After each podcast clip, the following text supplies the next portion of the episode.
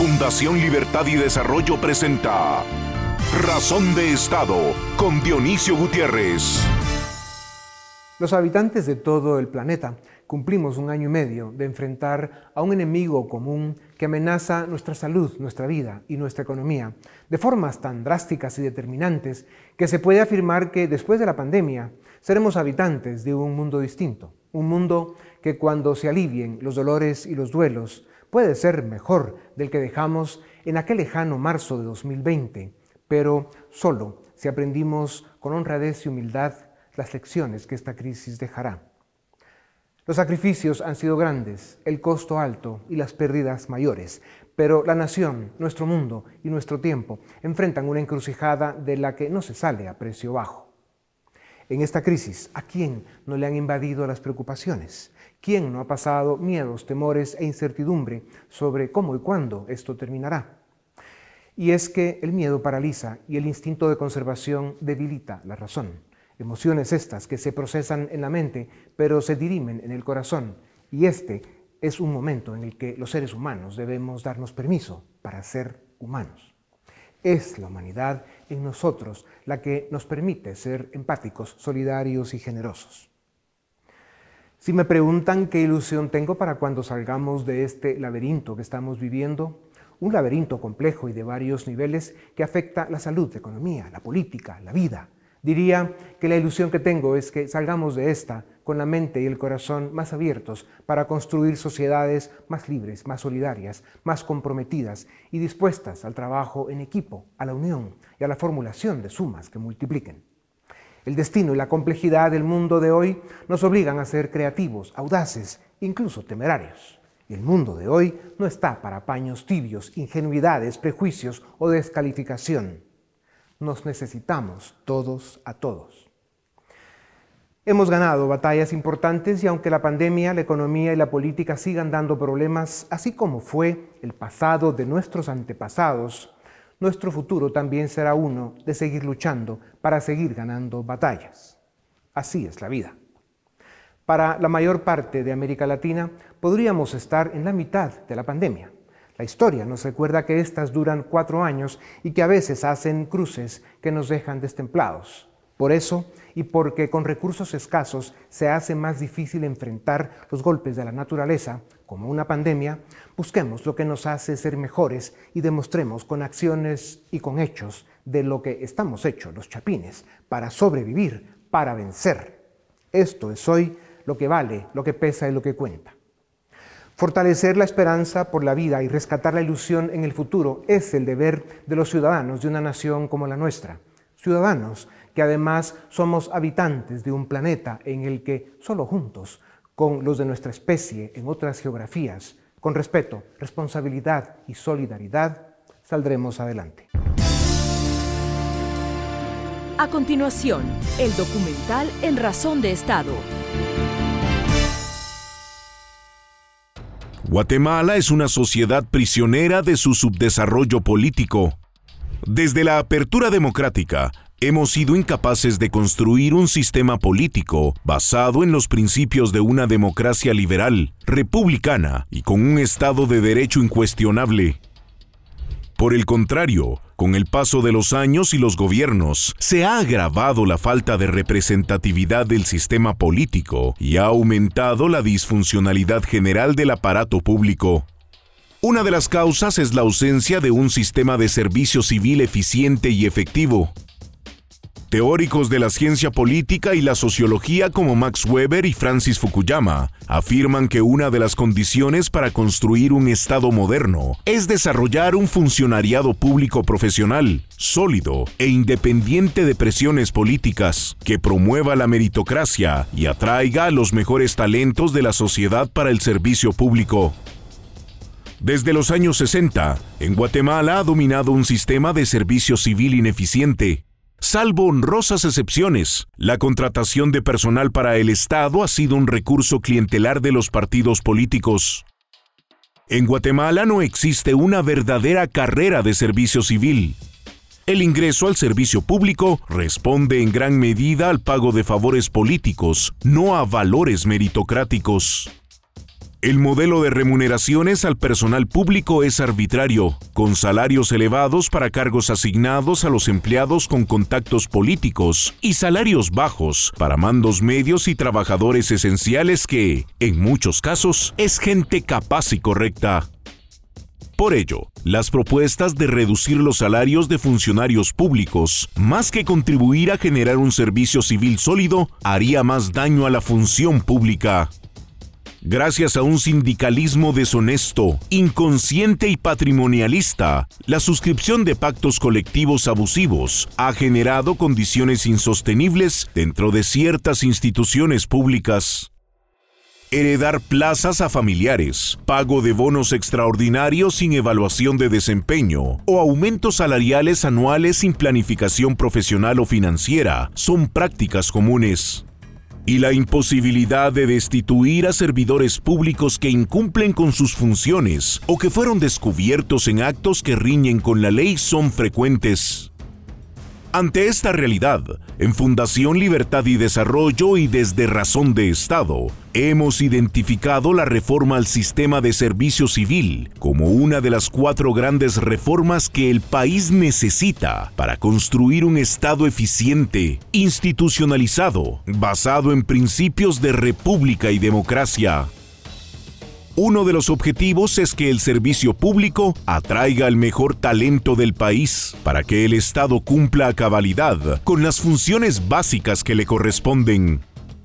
Para ello, es indispensable desarrollar un sistema de servicio civil en el que la carrera profesional se logre por méritos y no por favores políticos.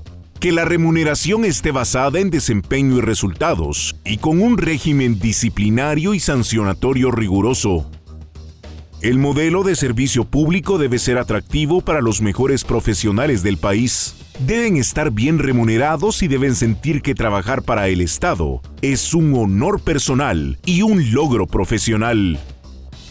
La élite académica, los tanques de pensamiento, el sector privado y la sociedad civil deben hacer su máximo esfuerzo para reformar y modernizar el sistema de servicio civil en Guatemala, o seguiremos navegando en un estado a la deriva y continuaremos siendo una sociedad prisionera de nuestro subdesarrollo político. A continuación, una entrevista exclusiva en Razón de Estado. Bienvenidos a Razón de Estado. Iniciamos la entrevista esta noche y tenemos a un politólogo y un abogado para poder hablar sobre cómo mejorar el servicio civil en Guatemala.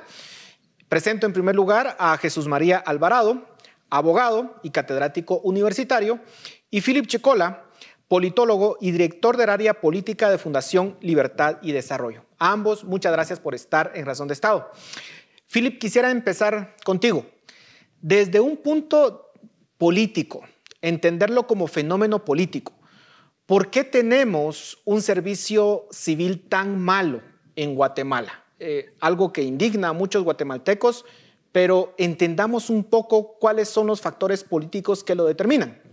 Bueno, eh, hay varias explicaciones. La primera, tenemos un marco normativo que data de, lo, de 1968. es un marco normativo sumamente obsoleto que no incorpora criterios modernos de servicio civil. Esto obviamente ha servido para mantener un sistema en donde se ha privilegiado el clientelismo, el compadrazgo, el amiguismo y el saqueo de fondos públicos en las contrataciones de personal en el Estado. Pero lo que termina ocurriendo desde una perspectiva política es que la contratación, el ingreso a los trabajos en la administración pública más que atraer a los mejores talentos y a las mejores mentes de la sociedad, termina siendo un botín al servicio de los partidos políticos que cual visión tribal, cuando ganan las elecciones, básicamente quieren llevar a todos sus activistas a los cargos del Estado y en el proceso rompen con la dinámica de ir construyendo una carrera civil profesional independiente de vaivenes políticos. O sea, hay una serie de incentivos políticos, pero en la génesis originaria es porque tenemos un marco normativo obsoleto. Y la razón por la que el marco normativo no se ha actualizado, por la que no se ha reformado la ley de servicio civil, es porque el sistema de partidos políticos está muy cómodo con el actual modelo en donde pueden llevar a sus activistas a los cargos públicos cuando ganan elecciones. Ahora, Jesús María, hablemos de ese marco jurídico. ¿Cuáles son los elementos que permiten esos incentivos perversos que mencionaba Philip? ¿Qué es lo que en todo caso debería de cambiarse? ¿Cómo, lo, cómo está ese marco jurídico actualmente? Bueno, primero que eh, lo, lo, que decía Philip, que son como los condicionantes políticos, primero creo que se deben seguir discutiendo y que los actores políticos entiendan que derivado de esos condicionantes políticos es que tenemos la legislación que tenemos. Es decir, precisamente se creó en la Ley de Servicio Civil del 68 un modelo que posibilitó el estado de cosas actual. No es solo una mala ejecución o interpretación o aplicación de la ley, sino fue en su momento un esfuerzo meritorio de crear un marco normativo, pero sin una claridad de modelo. Entonces se abrió la puerta a una especie de modelo de servicio civil, que es una copia del mundo anglosajón, que no tiene mucho que ver con la tradición jurídica y constitucional y administrativa de nuestros países, y eso posibilitó, bueno, lo que los americanos llamaban el siglo XIX una especie de spoil system, mezclado con un intento meritocrático en las constituciones del 45 en adelante, pero el resultado es que tenemos desde el punto de vista jurídico una especie de monstruo de mil cabezas en la ley de servicio civil cuyos cambios yo creo que pasan por tres cosas, bueno, entre, entre muchas, pero claves, ¿no? Una, la discusión sobre el modelo, que está bastante condicionado al tema de los condicionantes políticos que hablaba Philip. Decir, ¿qué modelo de servicio civil o función pública queremos? Dos, estructurar una carrera administrativa en aquellas partes del Estado en que esa, esa carrera administrativa sea posible. Eso implica un cambio en la organización del Estado, la organización administrativa. Y en tercer lugar, establecer una especie de, de adaptación de, lo, de las críticas que se han dado al modelo de función pública en otros países. Y eso, eso implica no solamente el tema de la meritocracia, sino ver cómo se puede tener un, un, servicio civil más eficaz, más eficiente, etcétera, etcétera. Yo creo que detrás de todo esto hay un gran problema, y con eso termino, que es la laboralización del servicio civil, que ah, posibilita el tema del clientelismo y el amiguismo que mencionaba también Philip hace rato. Dentro de ese esquema perverso, podríamos decir, Philip, ¿qué papel ha jugado los sindicatos eh, en todo el problema que tenemos actualmente? Mencionabas partidos políticos, pero los sindicatos en específico, ¿qué papel han jugado? Es que vean, eh, ¿cuál es el problema macro del actual sistema? En el actual sistema, los puestos de carrera están mal pagados comparados con el mercado, mientras que los puestos eh, de confianza o asesorías, que son, digamos, los, renglones 029 sobre todo, son cargos en donde el amiguismo y el clientelismo de los partidos políticos, ahí es donde ellos echan mano. ¿Dónde echan mano los sindicatos? De los otros cargos, de los que en teoría deberían de ser los puestos de carrera, de, de las, aquellos plazas que deberían de ser inamovibles de entre elección y elección. Lo que ha ocurrido con los sindicatos es que como el modelo de servicio civil es obsoleto, como el sistema de remuneración de los funcionarios no está acorde, digamos, a los incentivos de mercado, los sindicatos han venido a abusar de la figura de la negociación colectiva para obtener beneficios, rentas mediante la negociación de acuerdos de remuneración. Entonces, derivado de eso es que tenemos, por ejemplo, casos como el pacto colectivo del Congreso de la República, que incluye anualmente un incremento salarial del 10% cosa que es insostenible desde una perspectiva administrativa o financiera. O tenemos, por ejemplo, en el Ministerio de Salud o en el Ministerio de Educación, en donde hay una serie de bonos por antigüedad en donde no se hace una valoración del desempeño o de la calidad del funcionario. O tenemos todavía casos peores, como ocurre, por ejemplo, en el pacto colectivo de, la empresa, de, de, de las empresas portuarias, en donde incluso se heredan los cargos. Es decir, si yo me retiro del cargo, yo se lo puedo heredar a un pariente, a un familiar, a un amigo. Todo esos, todos esos, esos acuerdos, todas esas prácticas que, son, que, que no tienen ningún sentido financiero, administrativo, de meritocracia, se establecen mediante la suscripción de pactos colectivos y el sindicato se vuelve entonces el negociador del pacto colectivo. El sindicato busca obtener rentas de la negociación del pacto colectivo. Pero todo esto es consecuencia de que el modelo de remuneración del funcionario, del servidor público de carrera, es obsoleto y no, está, no incluye, por ejemplo, mecanismos de evaluación de desempeño, no incluye, por ejemplo, una, una estructura de salarios que sea acorde, por ejemplo, a las dinámicas de mercado o a la, a la profesionalización del servidor. Entonces, ante los vacíos legales, el sindicato, entre comillas, llena ese vacío con la negociación de los pactos colectivos y ahí es donde salen todas estas ideas, propuestas eh, o medidas que básicamente no tienen ni pie ni cabeza. Pero muchos de estos pactos colectivos van más allá de lo que establecería, como bien lo mencionabas, Philip, la racionalidad financiera y resultan siendo dañinos para el Estado, insostenibles en el largo plazo. Pero cuando se quieren vetar eh, o, se quieren eh, dar marcha atrás con los mismos, podría haber una legislación laboral que lo impida. Incluso muchas veces se ha tratado de despedir a ciertos sindicalistas por mal desempeño, porque básicamente no trabajan, y ha sido imposible. Los, jueces los reinstalan de nuevo. Y, en ese sentido, Jesús María, ¿Qué papel juega la legislación laboral en el hecho de impedir que tengamos un servicio civil con los incentivos adecuados y no con esos incentivos perversos que tenemos actualmente? Bueno, desde el, desde el año uno, y eso significa desde que se aprobó la ley de servicio civil, pudiéramos decir que ahí está el pecado original. ¿Por qué? Porque si uno ve la ley de servicio civil de Guatemala, lo que se da cuenta es que una de las grandes obsesiones de los legisladores a la hora de redactar esa ley es la reivindicación de los derechos laborales de los trabajadores y, esa noción de trabajadores del Estado que hoy en día tenemos de bastante, genérica, a mi juicio es una especie de traspolación del mercado laboral y, y, con eso nos estamos refiriendo a las personas que trabajan en el sector privado al ámbito de lo público. El ámbito de lo público tiene unas características diferenciadoras, así lo ha dicho la doctrina desde que hablamos de función pública, que no pueden ser replicadas en el ámbito privado, como tampoco el ámbito privado puede ser replicadas todas las formas de, trabajo que tenemos en el sector empresarial al ámbito del Estado. Y ahí empieza, Paul, una especie de confusión, porque en el fondo lo que tenemos es que en el servicio civil tenemos un sistema que cada vez va más laboralizado, es decir, una aplicación desmedida del derecho laboral en detrimento de las prerrogativas y privilegios que tiene la administración. Bueno, sabemos, eh, cualquier enfoque liberal sabe que el Estado tiene unos privilegios y unas prerrogativas y que esas prerrogativas pueden ser mal usadas. Sí, está muy bien, pero lo que nadie niega es que todo Estado moderno tiene que tener una mínima burocracia. ¿Cómo limitar esa burocracia y cómo organizarla? Bueno, eso ha sido un debate que se ha tenido en los últimos tiempos. Ahora, lo que yo creo que es que tenemos en Guatemala es que ni siquiera tenemos una burocracia.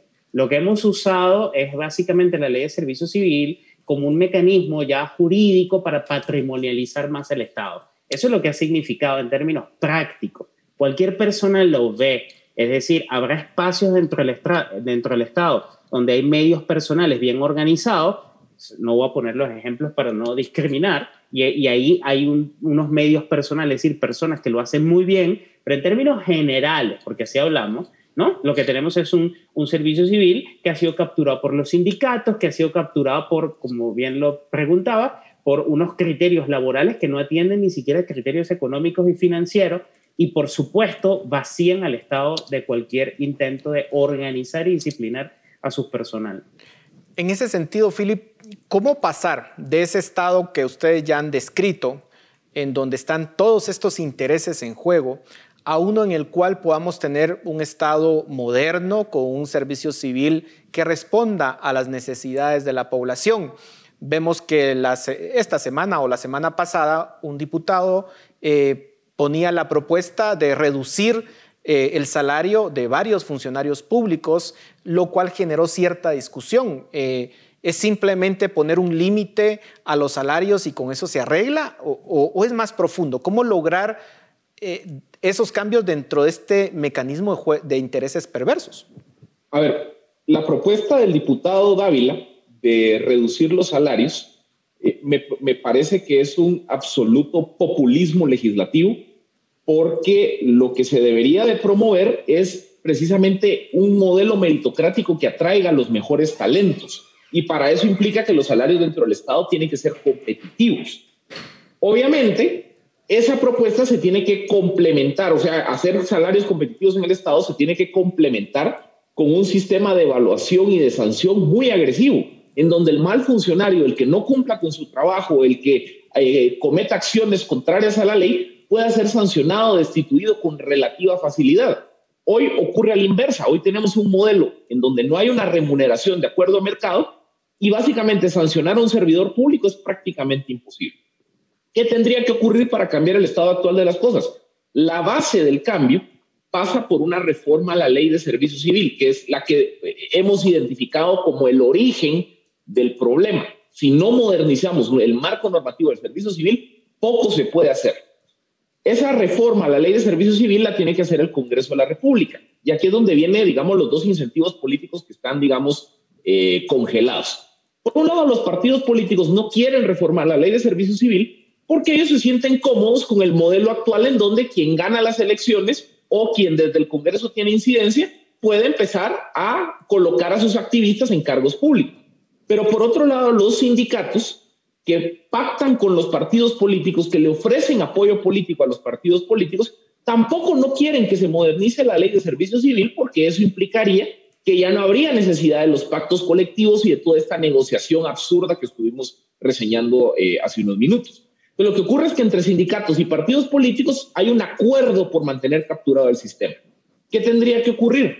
Básicamente tendría que ocurrir que los actores de la sociedad guatemalteca, sector privado, tanques de pensamiento, sociedad civil, medios de comunicación, generen una presión, digamos, sistemática y generalizada para entender que sin una reforma al sistema de servicio civil nunca vamos a poder construir un Estado moderno, con una burocracia independiente de procesos políticos.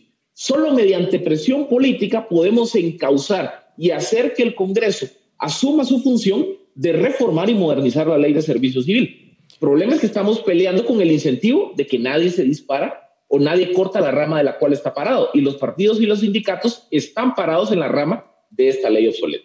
Pero además, eh, Jesús María, eh, también está la cuestión de qué reformas se tienen que hacer. Porque la lógica, por ejemplo, en la, iniciativa privada, en la empresa, son ciertos incentivos cumplir con, con, ciertas metas. La lógica de mercado es una lógica distinta a la que se pueda manejar dentro del Estado, como ustedes muy bien lo indicaban. Entonces, ¿por dónde tendría que ir esa reforma? Supongamos que se logra la presión necesaria. ¿Cuáles son los cambios que se tienen que hacer? Y ya se nos está terminando el tiempo, así que les rogaría eh, brevedad en sus respuestas. Los cambios que se tienen que hacer, en mi juicio, son muy drásticos. Eso significa un cambio de modelo. Mucha gente en Guatemala pide cambios sectorizados y parcializados. Es decir, tratar de revertir las cuestiones que son más terribles de la situación actual, pero eso no va a cambiar el modelo.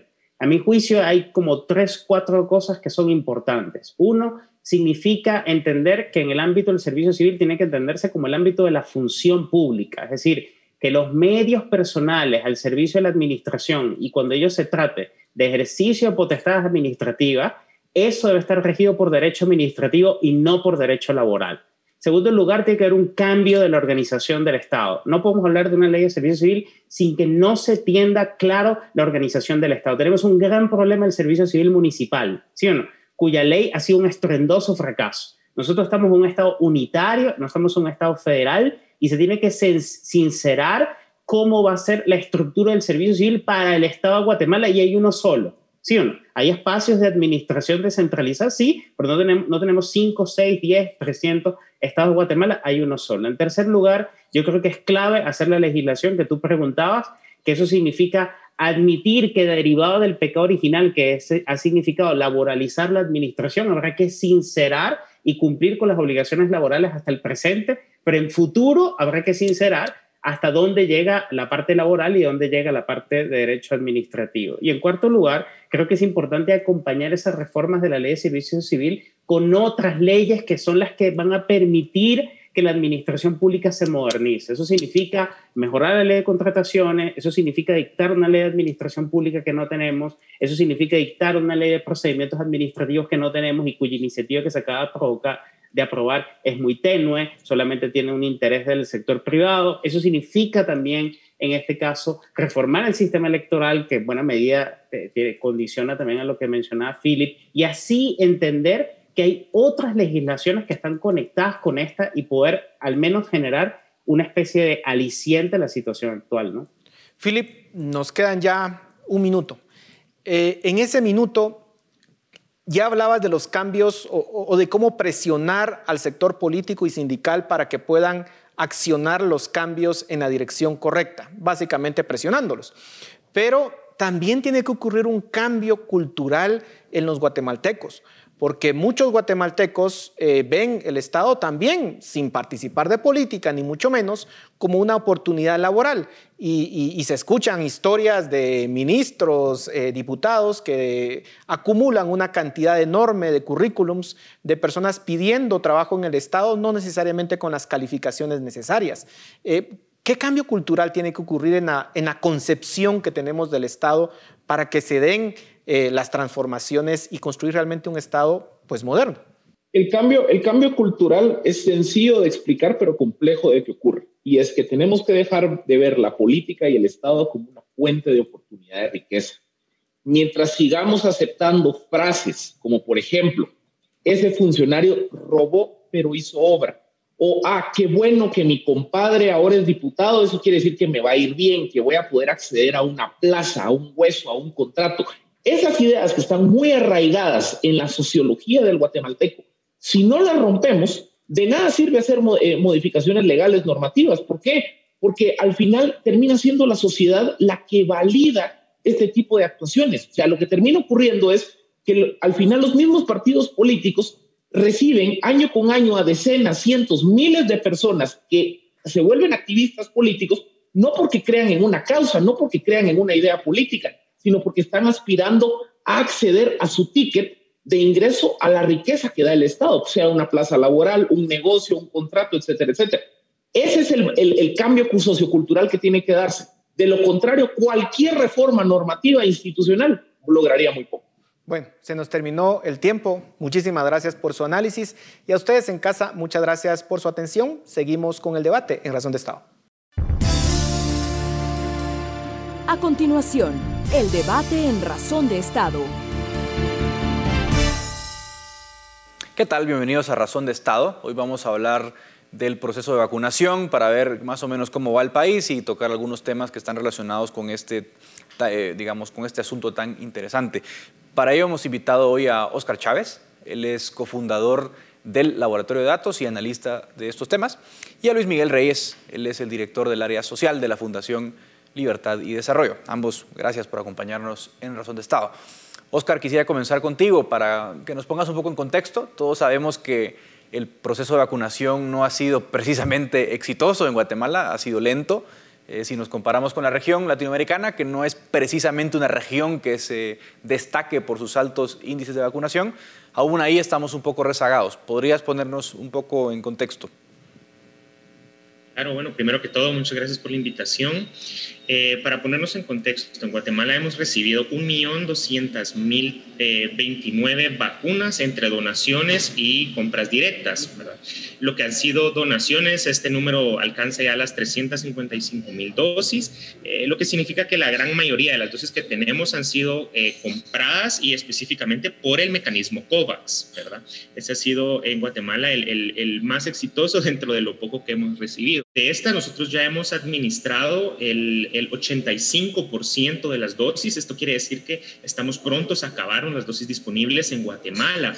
Eh, al día de hoy quedan disponibles alrededor de 150 mil dosis. Esto es entre, entre AstraZeneca y Sputnik.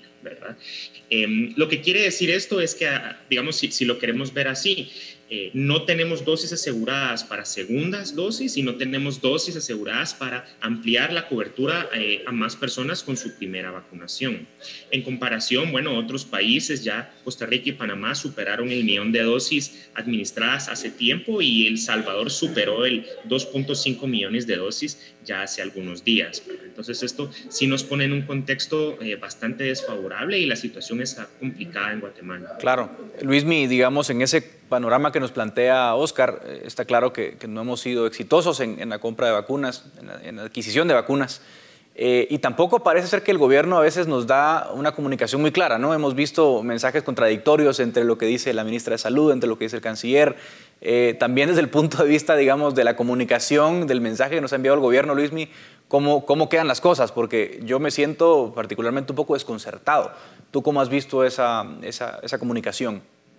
Yo creo que en resumen eh, se puede resumir en una palabra y es incertidumbre, ¿verdad? La falta de certeza que nos dan los mensajes que da el gobierno, eh, pues no le dan ningún tipo de certeza a las personas sobre cuándo van a tener sus vacunas. Eh, tampoco hay mucha información sobre los avances, digamos, hay que buscarla demasiado, ¿verdad? Y el ciudadano, digamos, que no está metido en estos temas, que su trabajo no es analizar datos y demás, pues eh, a lo mejor no está tan enterado sobre el tema.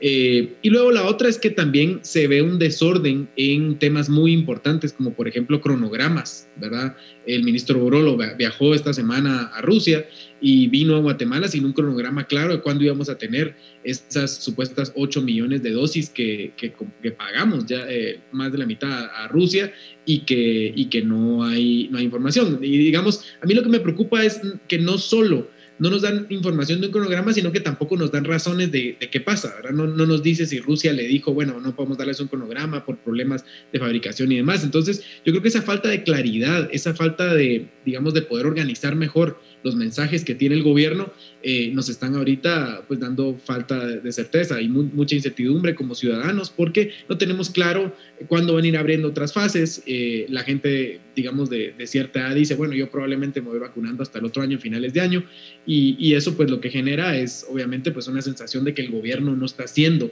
lo que debería estar haciendo para poder vacunarnos y asegurarnos esa vacuna que necesitamos para poder seguir con nuestras vidas pues más o menos normales. Ahora, digamos, sí es interesante, eh, Oscar, digamos, entender que, yo decía, Latinoamérica no es precisamente una región que esté experimentando niveles de vacunación como, como el de Estados Unidos o algunos países de Europa, salvo algunas excepciones, no digas Chile, Uruguay, por ejemplo, que son países que van muy bien, pero en general a los países pobres les cuesta más comprar vacunas. Lo que pasa es que nosotros estamos lejos incluso del 20-25% que, que llevan otras naciones como Colombia, Costa Rica. Eh, digamos, en ese sentido, alguna gente lo que ha dicho es que Guatemala se confió del mecanismo COVAX. Tú me decías que muchas de las vacunas que hemos recibido son de mecanismo COVAX, pero evidentemente COVAX no nos ha dado probablemente la cantidad de dosis que imaginábamos eh, en diciembre. Eh, ¿Es eso parte de la explicación por la cual nos ha ido tan mal, habernos, digamos, decantado por el mecanismo COVAX, como dicen algunos? ¿O cuál es tu opinión? para nada. Es decir, eh, la apuesta del gobierno nunca debió haber sido, y yo creo que nunca fue por el mecanismo COVAX, es decir, para vacunar a la totalidad de la población. Estaba claro desde el desde que se creó el mecanismo COVAX, que este mecanismo iba a servir, iba a aportar únicamente para vacunar al 20% de la población, es decir, una pequeña minoría. Eh, lo que esto significa es que realmente el gobierno es, es, el responsable de no haber realizado las negociaciones a tiempo para hacer las adquisiciones eh, de manera directa con las farmacéuticas para el resto 80% de la población. Em, ya te, tengo aquí el dato de COVAX. Eh, hemos recibido nosotros el 60% de las dosis que tenemos en Guatemala. Todas estas han sido AstraZeneca. Luego, 30% corresponde a donaciones, ¿verdad? Entre Moderna eh, y AstraZeneca y luego el, el 10% restante ha sido eh, Sputnik. Realmente el problema aquí fue eh, la previsión del gobierno de no gestionar a tiempo directamente con las empresas y de diversificar también esas, esas compras, ¿verdad? Fue, probablemente fue un gran error haber puesto, como dicen todos los huevos, en la misma canasta y apostar 16 millones de dosis a una sola empresa, lo cual realmente los pone en una situación complicada de producción el Salvador, por ejemplo, ellos han recibido ya más de 12 lotes de vacunas.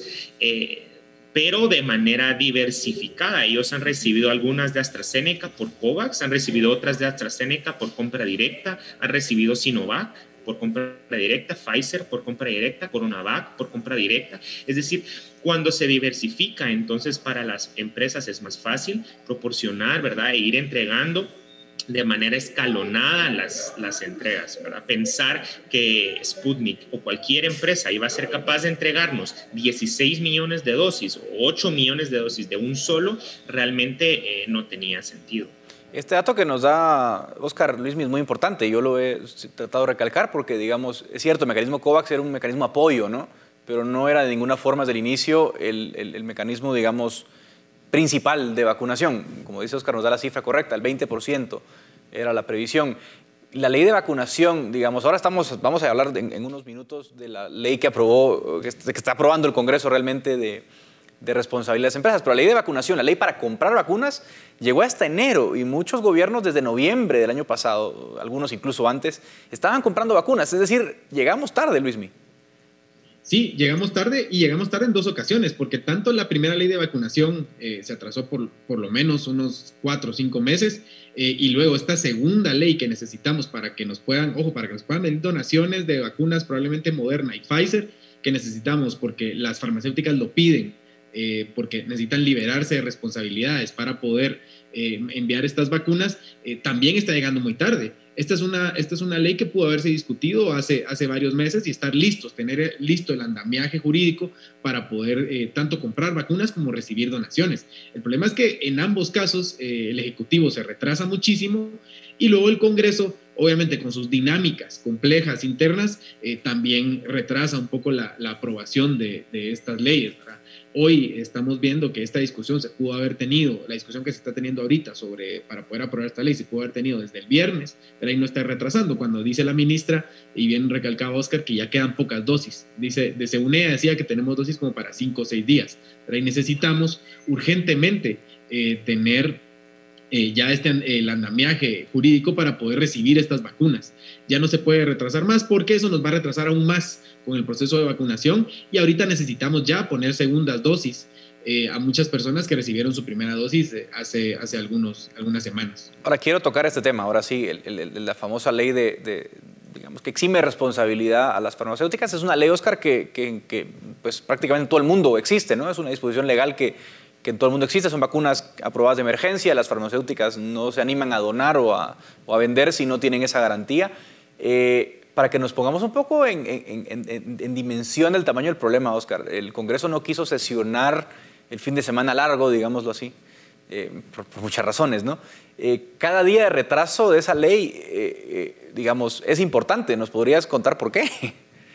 Claro, mira, es muy importante porque cada persona vacunada es una persona, y, más en estas etapas que estamos vacunando, fases de personas de alto riesgo, mayores de edad, enfermedades crónicas, cada persona vacunada es una persona que se le baja el nivel de riesgo, ¿verdad? Y que, probablemente si se llega a contagiar, em, no va a terminar siendo un caso severo.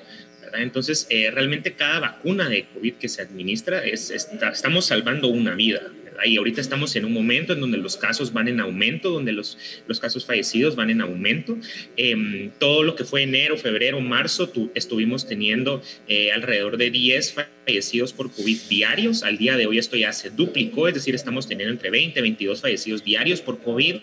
¿verdad? Entonces, realmente la vacunación, como en cualquier país del mundo, urge. ¿verdad? Y hay algo que tal vez eh, tal vez no es una opinión tan popular, pero creo, creo que vale la pena decirlo, eh, esto no es culpa del Congreso, ¿verdad? Es em, el, el, Ministerio de Salud se tardó seis meses en crear esta iniciativa de ley de compensación, seis meses, ¿verdad? Eh, la ministra desde enero está diciendo que ellos están en negociaciones con todas las empresas, incluidas Moderna, Johnson Johnson y Pfizer, ¿verdad? ¿Y cómo es esto posible? ¿Cómo puede ser esto cierto que desde enero estén hablando con Pfizer?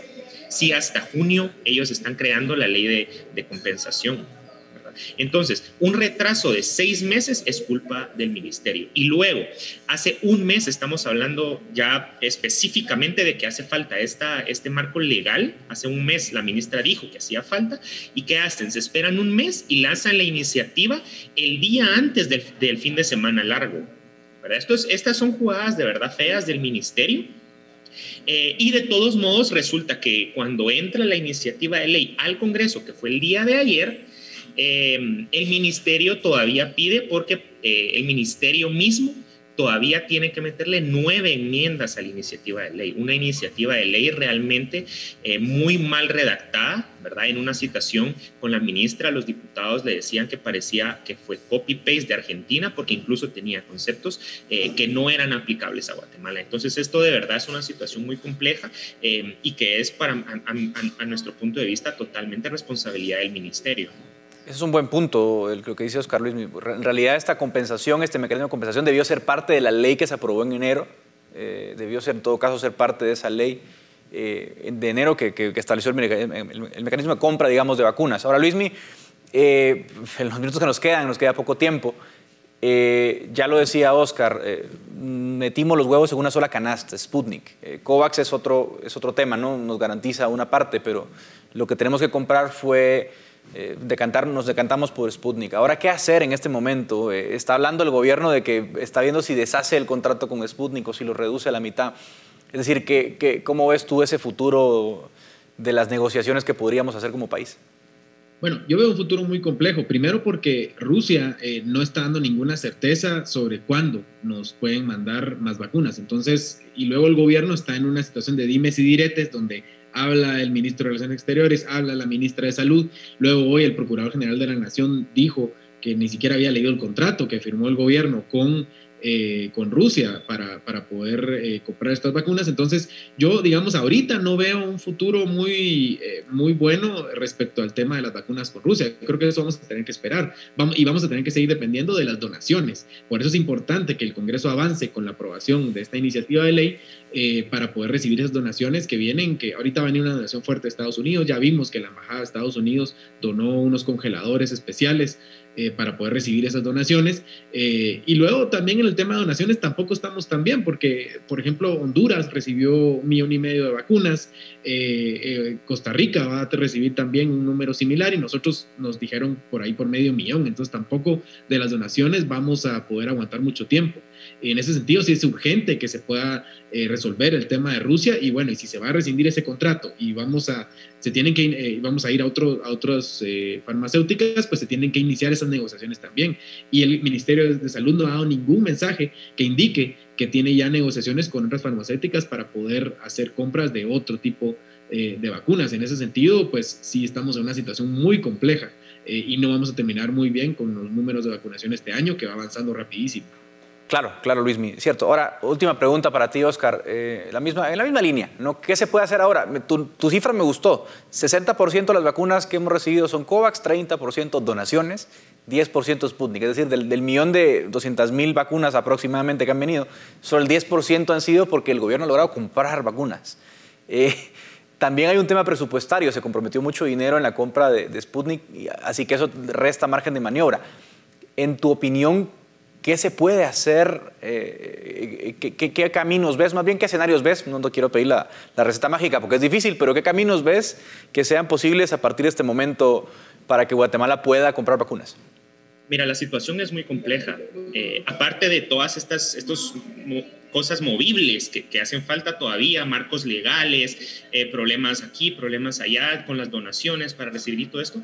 Ah, realmente hay, hay, dos grandes ejes en los cuales el ministerio tiene responsabilidad y donde ha fallado completamente. El primero es la adquisición de vacunas y el segundo es la capacidad para administrar las vacunas adquiridas en el tema de adquisición ha sido un, fracaso total. Y yo creo que ya ayer se lo decían a, la ministra en la situación, yo creo que es hora de, declarar que la adquisición de vacunas fue un fracaso en Guatemala. Eh, y ya sea no, sabemos cuál va a ser la solución que logren encontrar con Sputnik, no sabemos si se va a rescindir del contrato, si se va a renegociar, eh, eso todavía está por verse. El problema es, no tenemos otra opción si se da el escenario de que se rescinde del, contrato con Sputnik, nos quedamos con nada. Porque una negociación ahorita a estos niveles ya tan avanzados, muchas empresas farmacéuticas ya comprometidas, es complicado decir, bueno, nosotros todavía necesitamos 21 millones de vacunas. Entonces, en ese sentido, el ministerio todavía tiene que hacer gestiones, yo creo que lo tiene que hacer con la cabeza fría, tiene que hacerlo muy estratégico para no perder eh, la oportunidad que todavía podría existir con Sputnik o por lo menos rescatar las segundas dosis y ver cómo se va a gestionar el resto de las vacunas. Pero del otro eje, la capacidad de, administrar las vacunas, ahí estamos también bastante mal. Si nosotros, si nosotros ahorita recibiéramos un millón, dos millones de vacunas, definitivamente se vencerían, porque no tenemos la capacidad para administrarlas. Estamos poniendo 15 mil dosis diarias, esto es menos de la mitad de lo, de lo que nosotros hemos propuesto como meta de vacunación, que debería ser arriba de 40 mil dosis diarias, ¿verdad? Y tenemos muy poca infraestructura de cadena de frío para distribuir vacunas Sputnik a nivel eh, nacional, mucho menos vacunas Pfizer en todo el territorio. Entonces, en el tema de administración todavía hay muchas cosas que se tienen que hacer. Un baño de realidad, sin duda, al que nos damos en este momento. Llegamos tarde, eh, tarde y mal, así que va a ser difícil rectificar el camino, pero ojalá logremos encontrar una solución. Muchísimas gracias a Oscar Chávez del Laboratorio de Datos y a Luis Miguel Reyes por acompañarnos. Hasta aquí llega el debate en Razón de Estado. Razón de Estado con Dionisio Gutiérrez es una producción de Fundación Libertad y Desarrollo.